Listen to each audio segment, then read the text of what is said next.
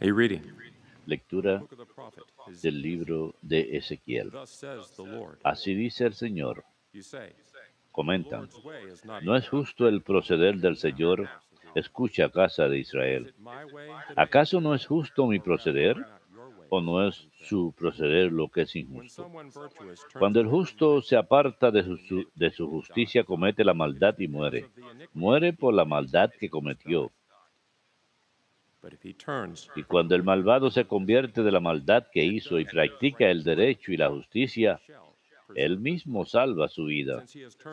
Si recapacita y se convierte de los delitos cometidos, ciertamente vivirá y no morirá. Palabra de Dios, te alabamos, Señor.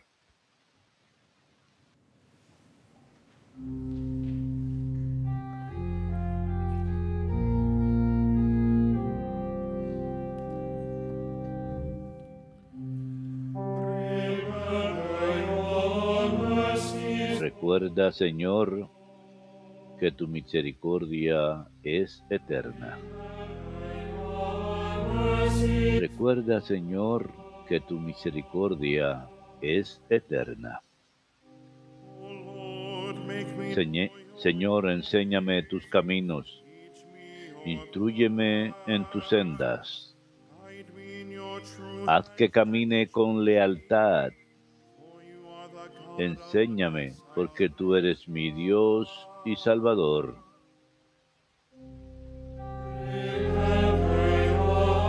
Recuerda, Señor, que tu misericordia es eterna. Remember your compassion, O Recuerda, Señor, que tu ternura y tu misericordia son eternas.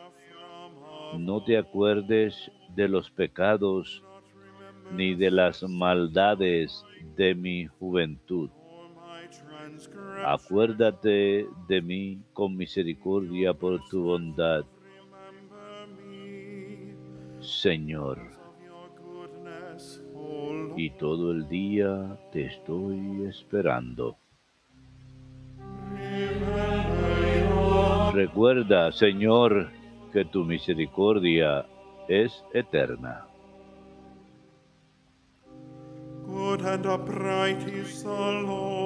El Señor es bueno y es recto, y enseña el camino a los pecadores.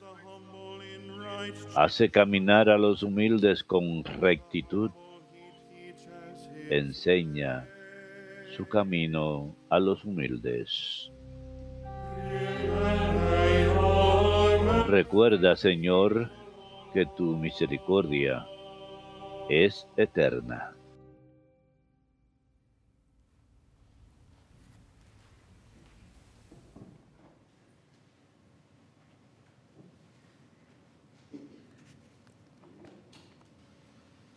A reading. From the letter of Lectura de la carta del apóstol San Pablo a los filipenses.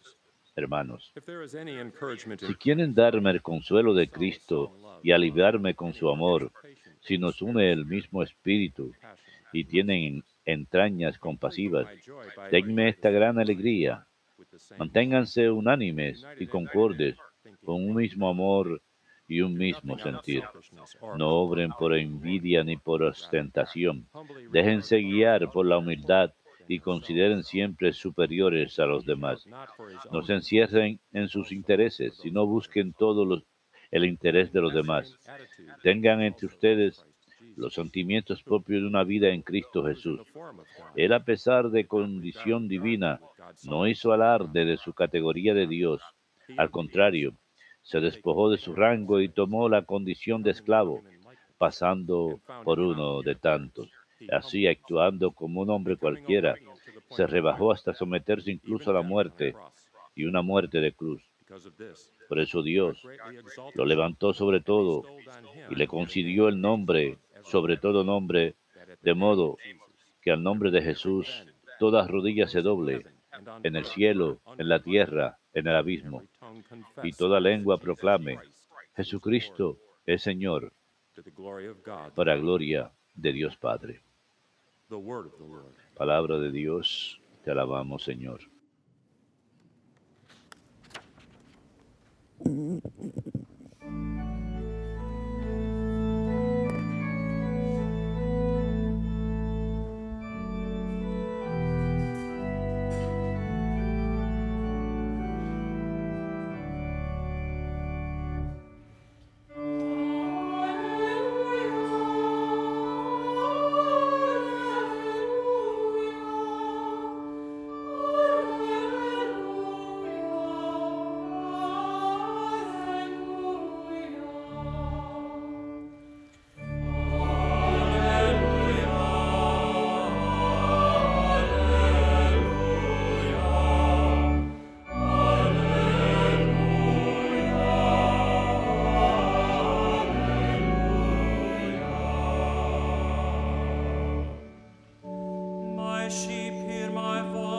Mis ovejas escuchan mi voz, dice el Señor, y yo las conozco y ellas me siguen.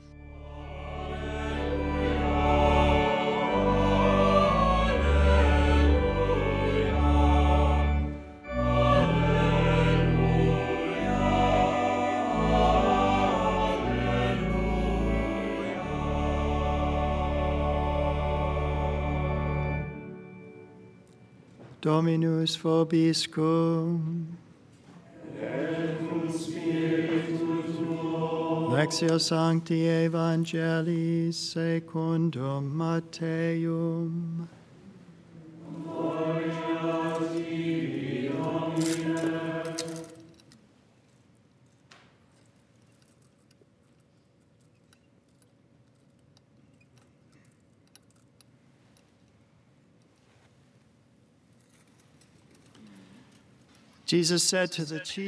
En aquel tiempo dijo Jesús a los sumos sacerdotes y los ancianos del pueblo, ¿qué les parece? Un hombre tenía dos hijos. Se acercó al primero y le dijo, Son, go out and work." Hijo, ve hoy a trabajar en la viña. Él le contestó, no quiero. Pero después se arrepintió y fue. Se acercó al segundo y le dijo lo mismo. Reply, "Yes, sir, Él le contestó, voy, Señor. not go." Pero no fue. Which of the two ¿Quién de los dos hizo lo que quería el Padre? They answered, Contestaron, el primero. Jesus said to them, Jesús les dijo, Amen, I say to you, les aseguro, que los publicanos y las prostitutas se le llevan la delantera en el camino del reino de Dios. Porque vino Juan a ustedes enseñándoles el camino de la justicia, y no le creyeron. en cambio los publicanos y prostitutas le creyeron. Y aún después de ver esto, ustedes no se arrepienten ni le creen. Domini.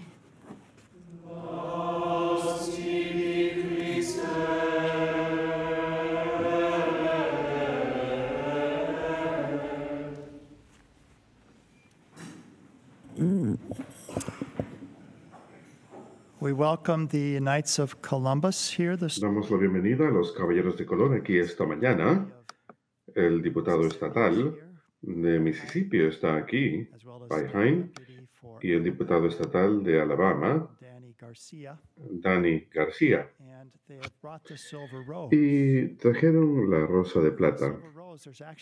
La rosa de plata, de hecho, hay ocho de ellas que viajan del norte, algunas de Canadá, algunas del norte de Estados Unidos, y las ocho viajan por Estados Unidos, terminan en Laredo, Texas, donde son llevadas por el puente, y de hecho hay caballeros en México que se encargan de eso y les llevan al santuario de Nuestra Señora de Guadalupe, llegando el 12 de diciembre, la fiesta de Nuestra Señora de Guadalupe. Yo le estaba diciendo a Skip, que es director de nuestros esfuerzos pro vida de los caballeros aquí en Alabama, yo debería estar ahí. El padre Leonard y yo vamos a hacer cinco programas acerca de Nuestra Señora de Guadalupe, así que espero poder ver a esos caballeros que encargan de la rosa de plata. Y la intención de estas rosas de plata es que nos inspiran a que oremos por los esfuerzos pro vida. Y cada vez que vemos una rosa, que recemos un Ave María por los no nacidos. ¿Por qué no lo hacemos ahora mismo? Oremos por los no nacidos. Dios te salve María, llena eres de gracia, el Señor es contigo. Bendita tú eres entre todas las mujeres y bendito es el fruto de tu vientre, Jesús. Santa María, Madre de Dios, ruega por nosotros los pecadores, ahora y en la hora de nuestra muerte. Amén. Nuestra Señora de Guadalupe, Santa Patrona de los no nacidos, ruega por nosotros. It was in 1887 Fue en 1887 18-year-old girl had attended que una niña de 14 años había ido a la misa de domingo. Tenía su pequeño misal y cuando se iba de la iglesia una de sus estampitas de oración se cayó. Y esta estampita que ya tenía tenía las manos heridas y atravesadas de Jesús con la sangre que salía de las manos. Y cuando ella vio esta estampita en el suelo, ella pensó como la sangre de Jesús había caído y nadie a menudo lo nota. Ustedes ven la sangre de Jesús que se relata en aquel hermoso himno que tenemos de Filipenses, quizás eh, el más importante o más conocido, Filipenses pues, capítulo 2, habla acerca de la existencia de la palabra eterna que tomó forma humana, quien se entregó incluso hasta la muerte en la cruz, pero ahora es exaltado, de manera que todo nombre, toda rodilla se inclinará ante el nombre de Jesús, porque Dios lo ha exaltado muchísimo.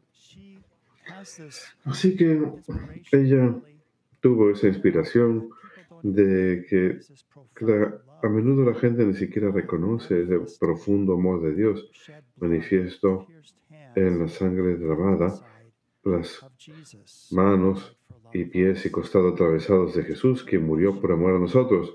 Ella determinó que ella permanecería siempre al pie de la cruz y rezaría por la salvación de las almas. Así pues, el- este deseo llegó a ella y en uno de los periódicos, muy poco tiempo después, cuenta acerca de un asesinato triple que ocurrió en París, marzo 17 de 1887. Y la gente no sabía quién lo había cometido, había sospechosos, pero finalmente, poco más de una semana después, atraparon a un hombre de nombre Henry Pranzini.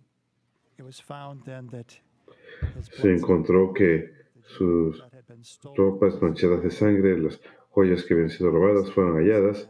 Era muy obvio que él era el que había cometido ese triple asesinato.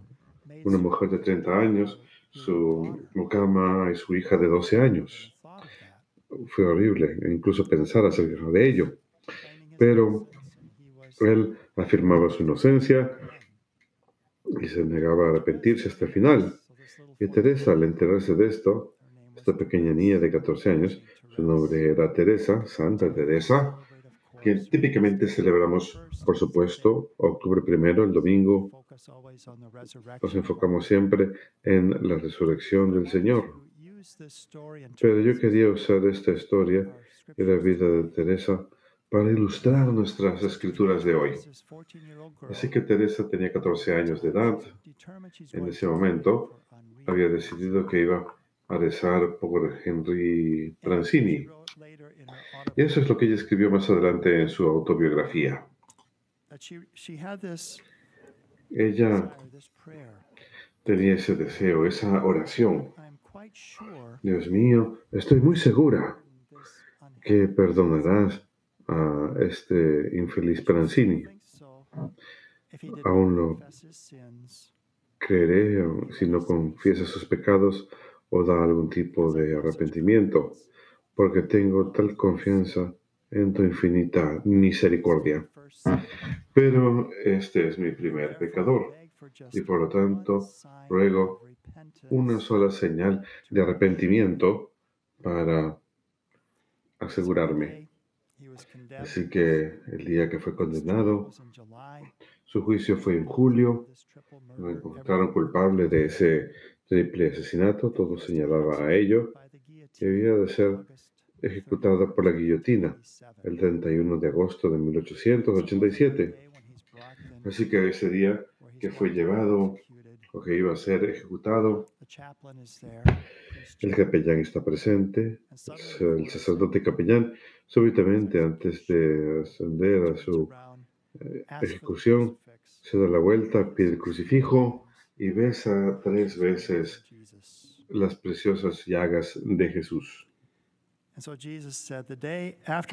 Así que Jesús dijo, el día después de su ejecución, Teresa no sabía esto en ese momento, el día después de su ejecución, abrí el, periódico y ¿qué vi? Las lágrimas traicionaron mis emociones. Me vi obligada a salir corriendo del cuarto. Pero sin se había subido al cadalso sin confesarse ni recibir absolución y se dio la vuelta, tomó el crucifijo que el sacerdote le ofrecía y besó las sagradas llagas del Señor tres veces. Yo recibí la señal que había pedido y para mí fue especialmente dulce.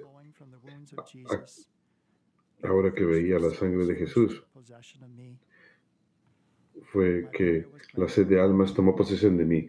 Mi oración me fue concedida al pie de la letra. Lo que esta historia nos ilustra, sí, de que hemos de orar por los pecadores, pero también que nunca hemos de perder la esperanza.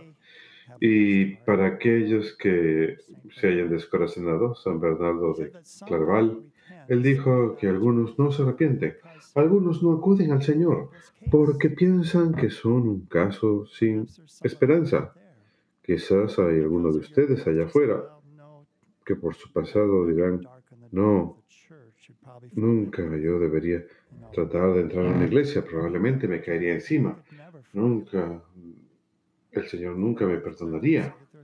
Y San Bernardo de Claraval dijo que hay algunos que no regresan al Señor por eso, piensan que son un caso sin esperanza, o quizás lo han intentado y fracasan una y otra vez, quizás por algún comportamiento adictivo, quizás que tengan.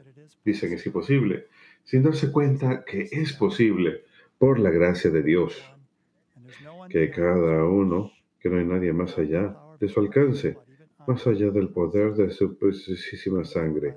Incluso Henry Francini, por quien rezó Santa Teresa cuando tenía 14 años y más adelante, por supuesto, rezaría por muchas almas durante su tiempo en el monasterio en Lisieux. Pero no hay nadie que esté más allá del alcance del Señor. Así que no permitan que su pasado los defina. No permitan que su pasado los defina, como si uno dijera, oh, todo está fijo, no puede ser cambiado. El Señor nos está presentando esto. Aquí Juan Bautista está predicando. Hay aquellos que dicen, no necesitamos cambiar. Y él dice, ustedes ni siquiera cambiaron cuando vieron que había publicanos y prostitutas, prostitutas que, se, que cambiaron, que tuvieron un cambio de vida, decidieron vivir una vida mejor, una vida santa. Ellos escucharon, ellos se dieron cuenta de su necesidad y respondieron. Es igual con nosotros, que lo que sea que tengamos en el pasado no nos define. Incluso en el Antiguo Testamento, Dios habla de esto. A veces escucha el Dios del Antiguo, la idea de que el Dios del Antiguo Testamento es un Dios duro. Pero escuchen lo que dice Ezequiel. Aquel que se aleja de la maldad que ha cometido y hace lo que es correcto y justo, conservará su vida. Pues eh, le ha dado espalda a todos los pecados que ha cometido. Por seguro vivirá, no morirá. Lo que el Señor dice, le dice al profeta Ezequiel es, tú no eres definido por eso. Es cuando le das la espalda a eso y decides, voy a vivir una vida distinta, voy a vivir una vida en obediencia a Dios. Dios dice a través de Ezequiel, por seguro vivirá, no morirá. Esa es la hermosura de nuestra fe. Nunca estamos más allá del rescate, nunca estamos más allá de la esperanza. He estado viajando un poco y por primera vez fui a Idaho a, a la conferencia de mujeres católicas que tienen en Idaho cada año. Pude conocer algunas maravillosas personas de fe y de visitar feligreses en Bo- el área de Boise, donde cultivan mucho trigo y más allá en el área de Twin Falls.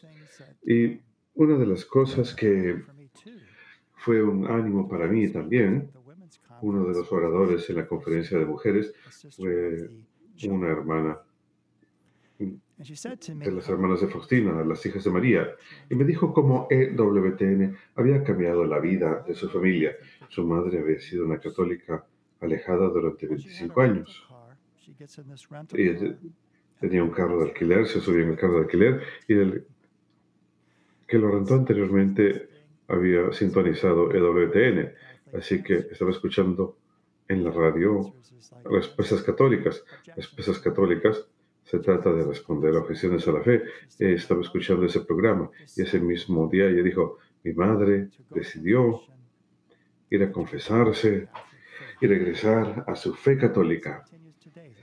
Y eso continúa hasta hoy. Ella continúa alimentando su alma a través de la programación católica y busca crecer en santidad de vida. Sister Faustina was 12 years La hermana Faustina tenía 12 años al momento, Christ. nunca había sido bautizada, pero ahora su madre está escuchando la radio católica as a 12 y está escuchándolo And she says, Mom, I want to be baptized. como una niña de 12 años. Y ella dice, mamá, quiero ser bautizada, quiero entrar a la iglesia. Y ahora ella es una hermana religiosa en esta comunidad, dedicada en especial ayudando a las personas a conocer y amar, amor, amar al Señor en su presencia eucarística. Ustedes ven pues cómo el Señor continuamente estira la mano hacia nosotros, a aquellos que se hayan perdido, a nosotros cuando nos perdemos. Así que las lecturas de hoy nos recuerdan también, We can't decide no podemos dejar atrás esa vida de virtud, no podemos decidir, oh, lo demás que hay en el mundo lo sé bien, voy a vivir una vida de pecado. No, es una advertencia para nosotros que no podemos hacer eso. Tenemos que seguir la senda que lleva a la vida verdadera. San Pablo dice que Jesús no And so agarra- agarraba la divinidad. No nos corresponde a nosotros agarrar las cosas de este mundo, sino más bien ser agarrados por el Señor Jesús, como diría San Pablo en otro lugar. He sido agarrado por Él, así que me aferro a Él, porque es ahí donde está la vida verdadera. Pero también darnos cuenta que nuevamente nuestro pasado no nos define. Y a veces en el confesionario yo recomiendo el Salmo 25, el salmo que leímos hoy, porque eso es lo que escuchamos. Los pecados de mi juventud mis defectos no los recuerdes. your kindness remember me En tu bondad, en tu bondad recuérdame en mí por tu bondad, Señor. probably most of us Probablemente la mayoría de nosotros tenemos cosas en nuestro pasado, en nuestra juventud, la necedad de la juventud, de lo que nos arrepentimos. Y quizás aún nos lamentamos por ello de alguna forma. Psalm 25 Este salmo, el Salmo 25, nos recuerda, es una oración. Los pecados de mi juventud, no los recuerdes. ¿Por qué? En tu bondad recuérdame. No recuerda mis pecados, sino recuérdame a mí. ¿Y por qué? Por tu bondad, Señor. Estoy haciendo un llamado a tu bondad, evidente en las palabras de Ezequiel también, que por seguro tendremos vida, no moriremos, cualquiera haya sido nuestro pasado, cuando le damos la espalda a la maldad y elegimos la senda de la vida, el camino de Dios. Santa Teresa nos cuenta una hermosa historia de su niñez, y cómo- fijó el curso de toda su vida, del resto de su vida espiritual, y fue cuando Leonie, su hermosa, su hermana mayor, compró una canasta de flores y se la presentó a Celinda y Teresa, sus, peque- sus hermanas menores, y les dijo, elijan lo que ustedes quieran. Así que Celinda eligió un par de cosas. Y Teresa dijo, yo lo elijo todo, lo elijo todo. Lo understood todo. Ella dijo, entendí también que había muchos grados de perfección y cada alma era libre de responder a los llamados del or Señor, ya sea de hacer poco o mucho por Él. En una palabra, elegir entre los sacrificios que Él estaba pidiendo. Entonces, "God, como en los días de mi niñez, elevé la voz y dije, Dios, lo quiero todo. no quiero ser santa a medias. No tengo miedo de sufrir por ti. Solo temo una cosa, mantener mi propia voluntad. Así que llévatela, pues lo elijo. Ah. Elijo todo lo que tú quieres. Ese es el camino a la santidad. Elijo toda tu voluntad en todas las cosas, en cada elemento de mi vida. Tú, quien me elegiste a mí, quien no consideraste la igualdad con Dios algo que ser agarrado, sino que te entregaste plenamente, convirtiéndote en esclavo y muriendo la muerte de un esclavo en la cruz. Y por lo tanto Dios te ha exaltado enormemente y doblo mi rodilla y mi cabeza ante tu santo nombre, porque has manifestado tu amor, has, como lo entendía Teresa, en tu preciosísima sangre, esas llagas por nosotros, quienes pecamos contra ti a menudo en nuestra juventud. No recuerdes los pecados de mi juventud, Señor. En tu bondad, recuérdame. ¿Por qué? Por tu bondad, Señor. Por tu bondad, Señor. Esas son las buenas nuevas que tenemos y eso es lo que Santa Teresa nos enseñó. Al final de su breve vida, ella solo vivió hasta los 24 años, las hermanas estaban reunidas en torno a su lecho cuando moría. Ella agarró ese crucifijo que la conmovió tanto cuando vio esa estampita caer al piso.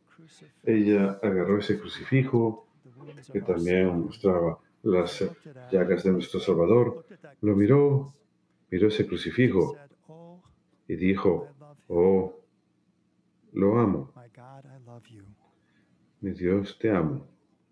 Mother Agnes, the abbess, La madre Inés, la abadesa, dijo, las hermanas tuvieron tiempo de arrodillarse en torno a su lecho y fueron testigas de la éxtasis de la pequeña santa agonizante. Su rostro había recuperado su complexión blanca como lirio que siempre había tenido cuando estaba saludable. Sus ojos estaban fijos arriba, brillando de paz y alegría. Después de su muerte, tenía una sonrisa celestial. Era hermosa. Estaba sosteniendo su crucifijo tan firmemente que tuvimos que obligarlo a que lo suelte de las manos para prepararla para la sepultura. Ella sabía que esa era su salvación también. Fue la de Henry Prancini, su primer pecador, como ella lo expresó, por quien ella había intercedido, y cómo él había besado esas llagas mostradas en la cruz, que le dio confirmación a ella de que efectivamente él te había dado la espalda a su maldad en ese último momento. Y también es nuestra salvación, ese hermoso himno en Filipenses. Permítame leerlo una última vez para concluir esta homilía. Si tuvieras la misma actitud que es también en Jesucristo, que a pesar de estar en forma de Dios, no consideraba la igualdad con Dios su prerrogativa, sino que por lo contrario se anonadó a sí mismo tomando la condición de siervo y se hizo semejante a los hombres. Y así hecho uno de ellos se humilló a sí mismo y por obediencia aceptó incluso la muerte y una muerte de cruz. Por eso Dios lo exaltó sobre todas las cosas y le otorgó el nombre que está sobre todo nombre, para que al nombre de Jesús todos doblen la rodilla en el cielo, en la tierra y en los abismos, y todos reconozcan públicamente que Jesucristo es el Señor, para la gloria de Dios Padre.